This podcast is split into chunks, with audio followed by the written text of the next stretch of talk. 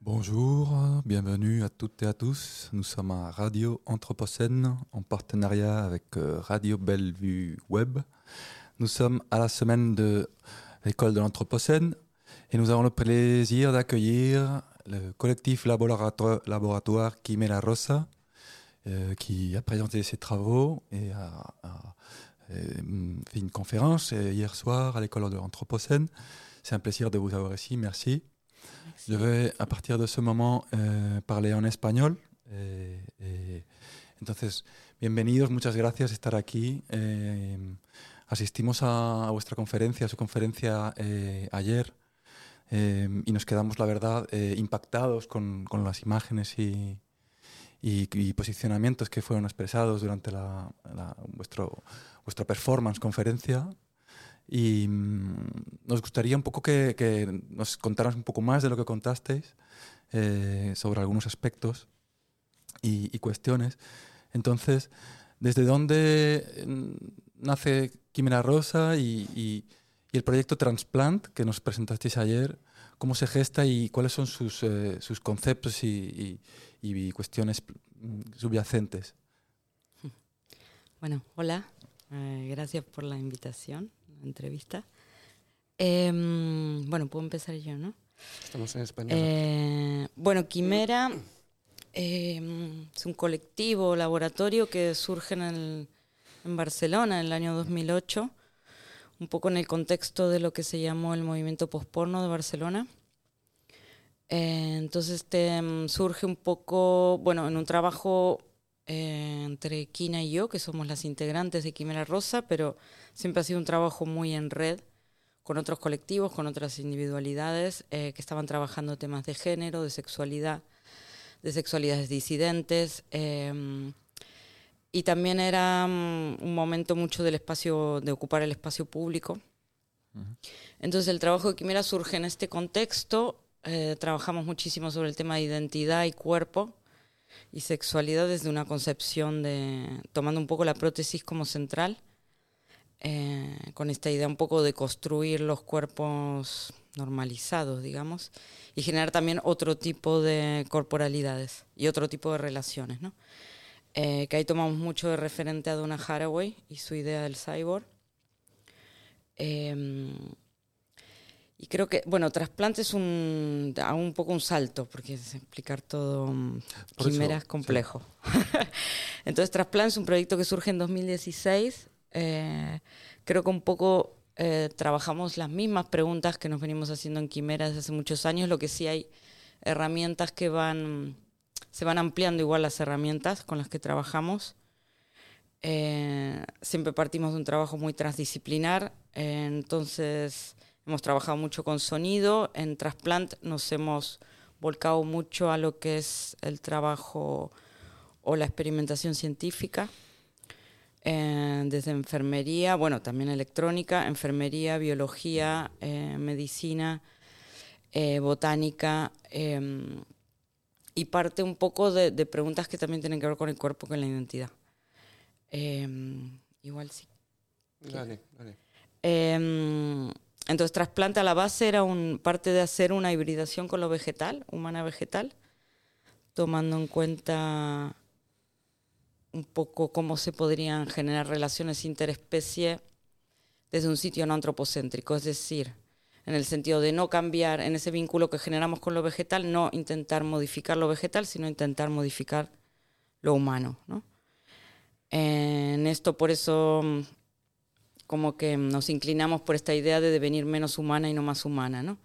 Y cuando hacemos experimentaciones de hibridación, siempre lo que se modifica es lo humano, ¿no? Entonces, ahí entra en juego lo que tiene que ver con la autoexperimentación. Entonces, toda la experimentación y toda la investigación está centrada en cómo modificar nuestro cuerpo, no tanto el, los vegetales están muy bien sin nosotras, ¿no? Entonces, eh, parte un poco de ahí el deseo un poco inicial era hacer intravenosas de clorofila en sangre humana, como un protocolo regular, inspirado un poco en los protocolos de hormonales de transgénero, como cuando se administra testosterona o estrógenos.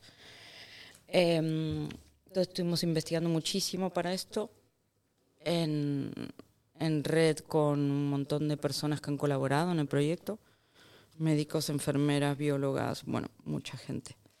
Eh, esto es así como la base, después se ha expandido. No sé si quieres que siga o... Pues eh, Oh. sigue. ¿Sigo? sigue, sí. Vale, pues entonces un poco en esta búsqueda de la mm, eh, de cómo realizar esta intravenosa intentamos buscar referentes. No encontramos, que no quiere decir que no los haya. eh, básicamente en lo que es la ciencia o el arte occidental, esto no, no aparece. Eh, creo que puede haber seguramente alguna o intravenosa o trabajos con clorofila a otro nivel en otras culturas que se nos escapan un poco en esta mm, educación eh, del norte moderna que tenemos. Eh, se escapan un montón de conocimientos que no se corresponden. Bueno, digamos, en esta era del antropoceno hay conocimientos que se han establecido y otros que se han quedado fuera. Entonces no encontramos referentes, eh, pero bueno, encontramos en el camino una terapia que se llama terapia fotodinámica que se utiliza para tratar cánceres localizados. Eh, nuestra idea, nos basamos un poco en algunos protocolos que encontramos, papers científicos sobre esta prueba científica que se hacían de hecho sobre ratones, eh, para, mm, para contrastar esta terapia. Y más o menos nos basamos en esto, pero utilizando, bueno, comprando la molécula nosotros, haciendo un protocolo desde cero.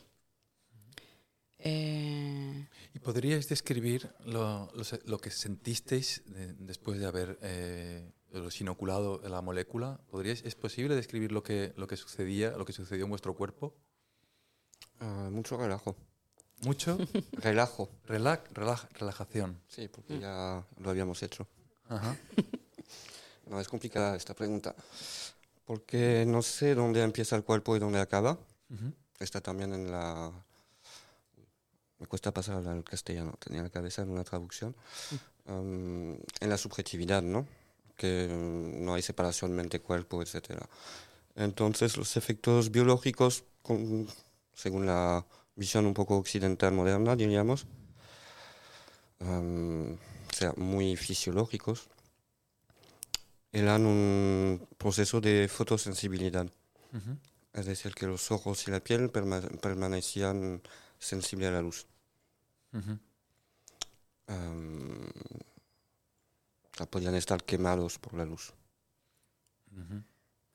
Pero esto a nivel subjetivo significa entender un poco cuál es el proceso de la fotosíntesis,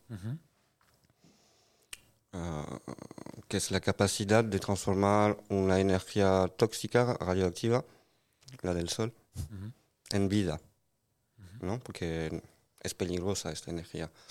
Ah, para muchas formas de vida que se han ido adaptando, protegiendo, o las plantas que han consigue- conseguido transformar esta energía en azúcar, en alimento, y permitir todo el resto de la vida que, que viene de un poco alrededor. Y ah, como animales humanas, pues tene- tendemos solamente a poder tra- traducir esta energía en, en visión o en sensación térmica, vamos a decir, de calor o de frío. térmica. Térmica, pero del, Mm, Dérmica, Sí, sí. de la piel. del dermis, ¿no? Ah, de hecho, hay, hay como una visión de la piel que sabe dónde está el sol, dónde está la luz, cómo está orientada. El hecho de sentir todo esto Ujú. es una respuesta a, esta radiación, ¿no? Y mm, hay toda esta idea de que la luz es lo que nos permite ver cuando vemos. Um, pero dentro de un espectro muy pequeño, ¿no? Ah, y que lo transformamos en, en imágenes. La performance se hizo en la oscuridad absoluta casi todo el tiempo Ujú.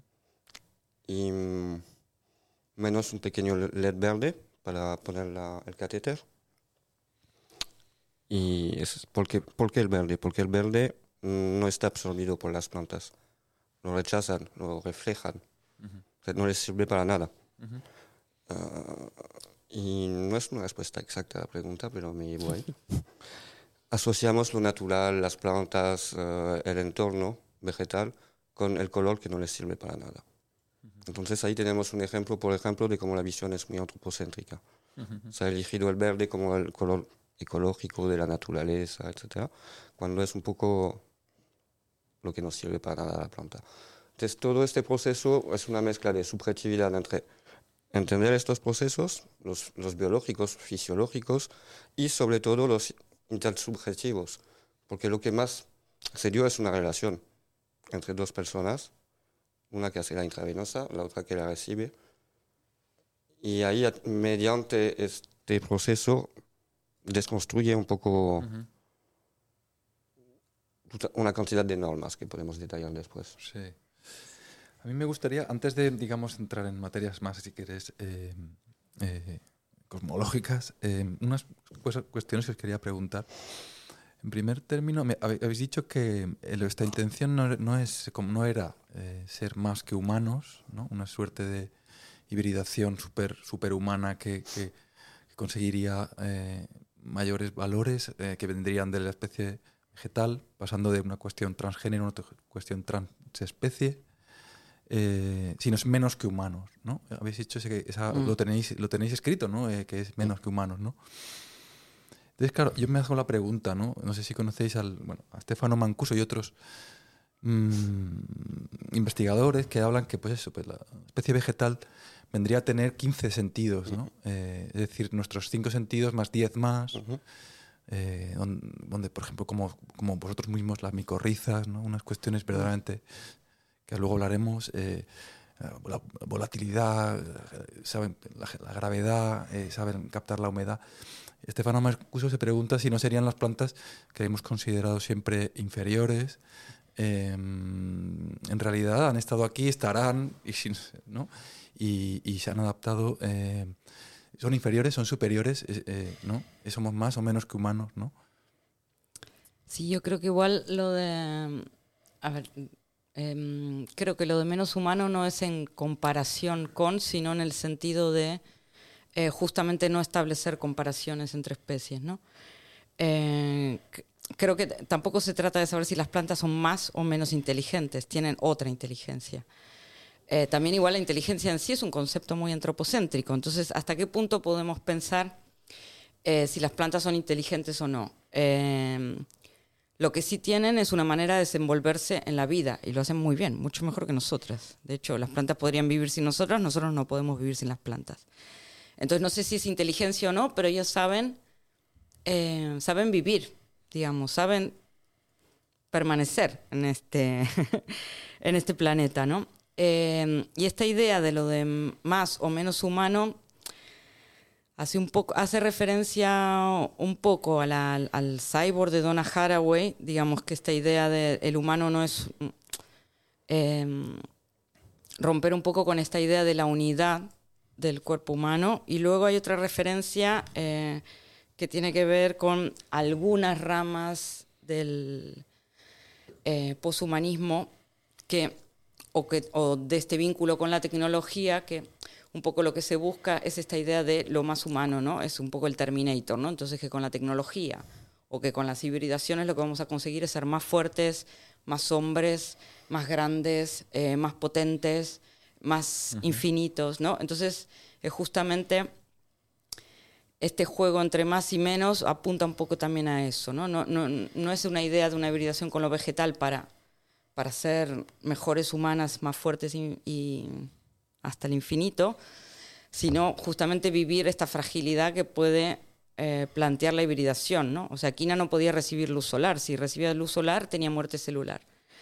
Entonces, esto también pone en un sitio de fragilidad que igual también para mí se asocia a esta idea de menos humano. ¿no?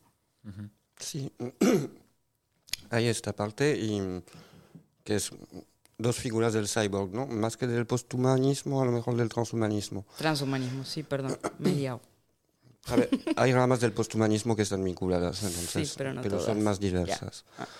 también hay guiños a cultura popular, como Kim La Rosa tiene un guiño a Pantera Rosa, el menos, uh, menos humano que, es una referencia también a Blade Runner, ¿no? Más humanos que los humanos, donde había un poco este guiño que habíamos utilizado, de hecho, en una perfo. Uh, May the Chlorophyll Be Within You es una referencia a la Guerra de las Galaxias. Entonces jugamos también con cosas muy cultura popular y muy conceptuales. Sí. Y, mm, pero esta idea central es realmente de eso, de que una intravenosa de clorofila de cierta manera te complica la vida, te fragiliza. Y esta fragilidad te genera un montón de percepciones que son mucho más interesantes que superpoderes que aumentan más de lo mismo, ¿no? Es más de lo mismo. Y mm, se me olvidó ahora lo que quería. Bueno, pues sí, si os parece, no, es interesante y mm, me gustaría, bueno, pues me gustaría también hablar de, la cuestión de la, de la, ciencia ficción, mm. eh, por continuar, eh, si os parece. Em, veo que hay un empleo de la ciencia ficción ¿no? en vuestras prácticas y en vuestras eh, obras. Y mm, en este sentido, em, ¿cómo os proyectáis? Es decir, desde la historia de la ciencia ficción reciente vemos que mm, eh, desde las novelas clásicas hasta la más reciente eh, Black Mirror, asistimos a, una distopía muchas veces, ¿no? donde se, utiliza la ciencia ficción como una distopía y, hay pocas utopías eh, o pocas mm, proyecciones o de, lo deseado, ¿no? el deseo, del mundo deseado. ¿no? Entonces,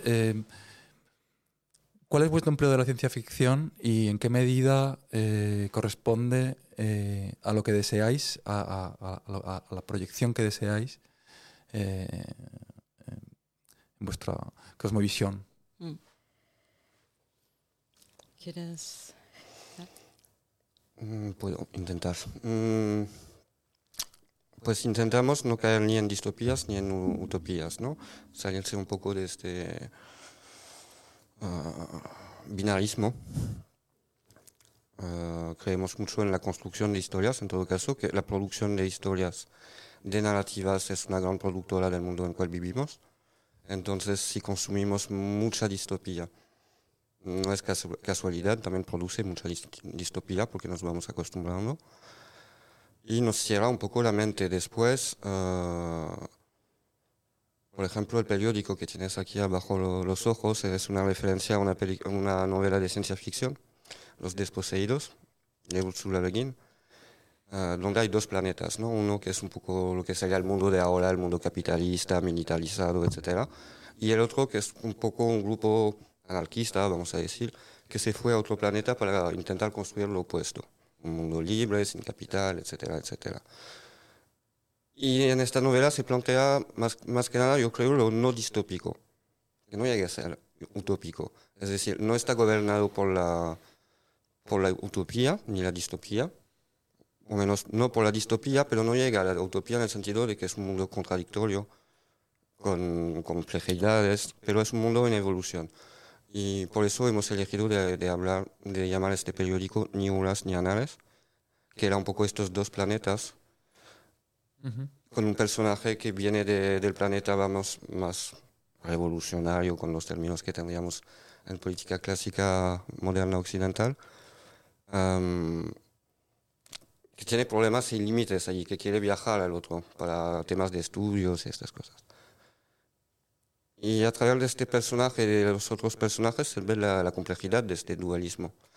Entonces yo navego un poco ahí. Sí, yo igual, em, el tema es que para ciencia ficción hay como muchos referentes, ¿no? Em, no sé, uno podría ser Úrsula Le Guin, otro Octavia Butler. Em, no sé, ahora hay, por ejemplo, en, en, en Avia Yala, lo que se llama Latinoamérica, eh, hay un montón de escritoras, escritores, eh, que están trabajando el tema de la ciencia ficción. Eh, igual opino un poco como Kina, ¿no? Es como no plantarse ni en la utopía ni en la distopía, pero últimamente me estoy inclinando más por la utopía, volviendo. Una utopía que también puede ser materialista, ¿no? Porque este fue uno de los problemas de la utopía, que se pensaba como una cosa que no iba a llegar nunca, esto generaba como la zanahoria, ¿no? Pero al mismo tiempo también genera historias, genera mundos que luego se pueden materializar de alguna manera. De hecho, hay un libro muy interesante de La compilación es de Verónica Berger, que es mexicana.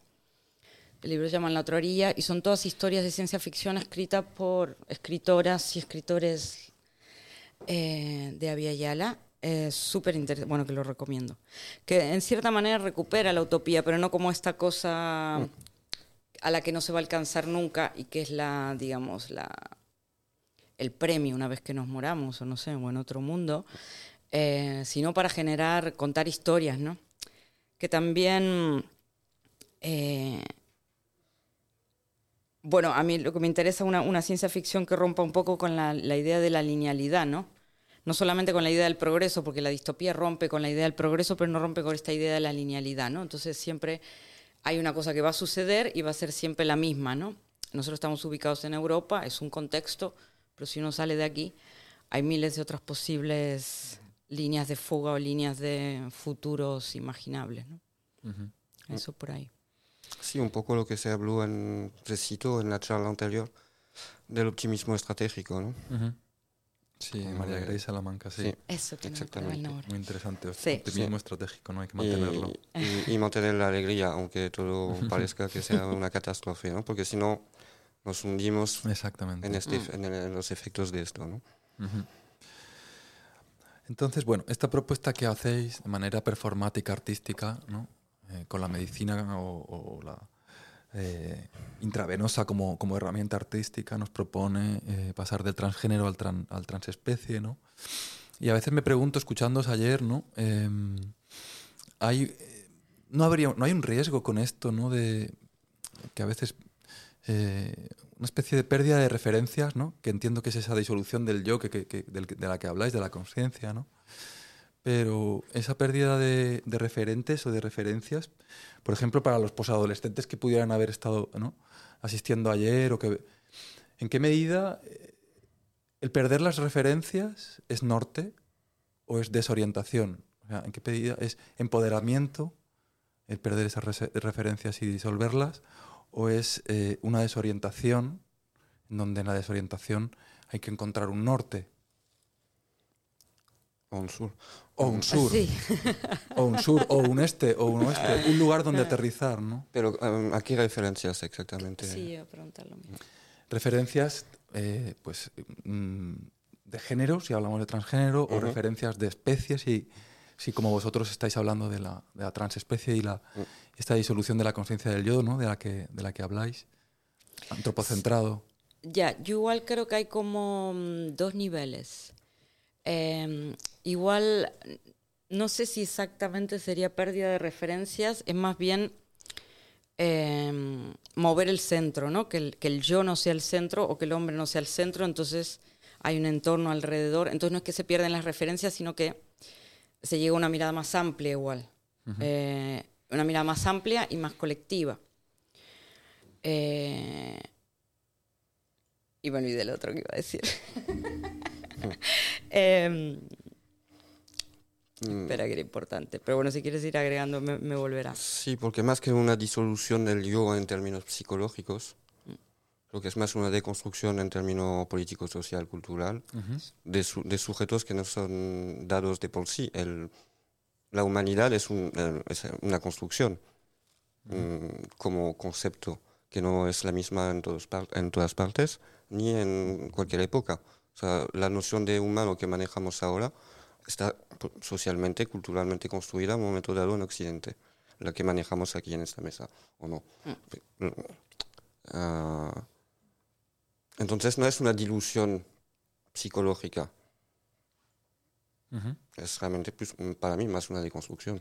Sí, y a esto, porque había dicho, hay como dos niveles. Hay este que tiene que ver, bueno, igual con lo que decía Kina ahora, y luego eh, como que no se piensa tanto en términos de disolución porque eh, por más de que podamos pensar que hay géneros fluidos, que hay relaciones interespecie donde no existen jerarquías, vivimos en un mundo, en esta nueva era que se ha denominado antropoceno, que tiene un sujeto que la lleva adelante de una manera clara y hay unas relaciones de poder que vivimos en esta sociedad, ¿no? Entonces, el pensar en estas relaciones interespecie o pensar en el ecosistema, es interesante de que no se borren estas relaciones de poder y de jerarquías que se siguen dando, ¿no? Eh, las relaciones de jerarquía entre hombre y mujer, entre heterosexuales y homosexuales, digamos lo que podría ser llamado el heteropatriarcado capitalista de una manera así como muy grande. Em, pero me parece importante como no perder, eh, no es esta visión de que va a estar todo al mismo nivel, ¿no? Eh, las relaciones de poder existen y se perpetúan y hay relaciones de dominación que van a permanecer, ¿no? Entonces siempre hay un diálogo también con esto. Bueno, tomar en cuenta un poco el, en dónde habitamos, ¿no? Sí, tanto la noción de género como de, de especies se han construido, mm. se han producido. no, no, están dadas, no es que existen de por sí, ¿no? Entonces, no sé si genera confusión. La verdad que bueno, son temas eh, que nos darían para hablar un montón, ¿no? Mm. Y no sé si lanzaros una última cuestión. Eh, también ayer cuando asistí a vuestros trabajos, ¿no? Eh, me, me, vino a la mente pues, los, las culturas preclásicas, ¿no? La cuestión de Sumeria, Acadia, Egipto, donde los dioses estaban mezclados, hibridados entre animales y, y, y, humanos, ¿no? Y también me vino a la mente, ¿no? Em, en eh, pueblos eh, autóctonos o pueblos eh, originarios, ¿no? tradiciones en donde también hay una hibridación, aunque sea mental, espiritual, con un animal, con una planta, o un conocimiento de unas determinadas plantas que por, una casi fusión, saber cómo funcionan estas plantas. ¿no? ¿Es que esto resuena en, en, vosotros, estos aspectos? Para mí resuena en el sentido de que, por ejemplo, en Europa también, antes de la Edad Moderna, existía eso.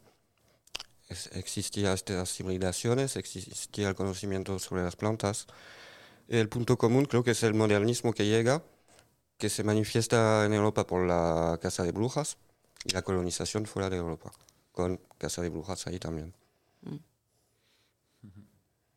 Sí, creo que existe aquí. Bueno, yo soy de Argentina, de hecho, tengo igual de hecho, he crecido, Argentina dentro de los países de Sudamérica es como de los más occidentalizados, digamos.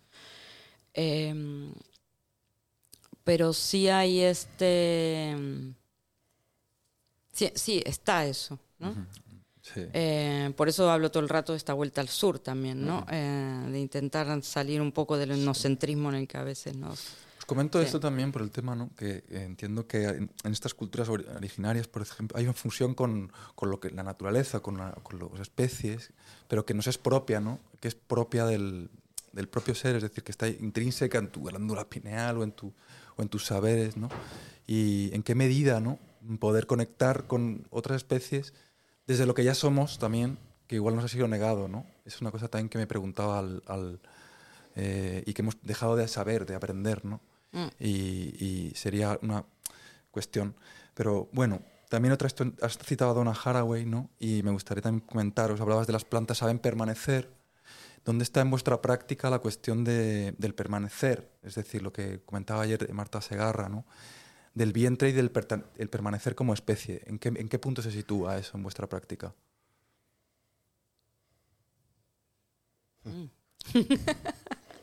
No está resuelto. No. Eh, sí, no, mm, sí, igual no es una no es un concepto al partir del que piense la idea de permanencia. Eh, no lo sé. Tendría que pensarlo un par de minutos. Mm. Bueno. Ah, hacer mi corriza es hacer cómo es ¿Cómo hacer mi corriza, no? ¿Cómo hacer mi corriza? ¿Qué significa? ¿Cómo hacer mi corriza? Pues cómo tejer red, cómo generar vínculos de ayuda mutua, cómo darse alimento a cambio de información, eh, cómo volver a otros tipos de intercambios que no sean eh, lo que nos rigen hoy en día. Esto sería para mí mi corriza. Muy bien. Nos quedamos con eso. Muchísimas gracias, Jimena Rosa. Ha sido un placer estar aquí y hasta la próxima.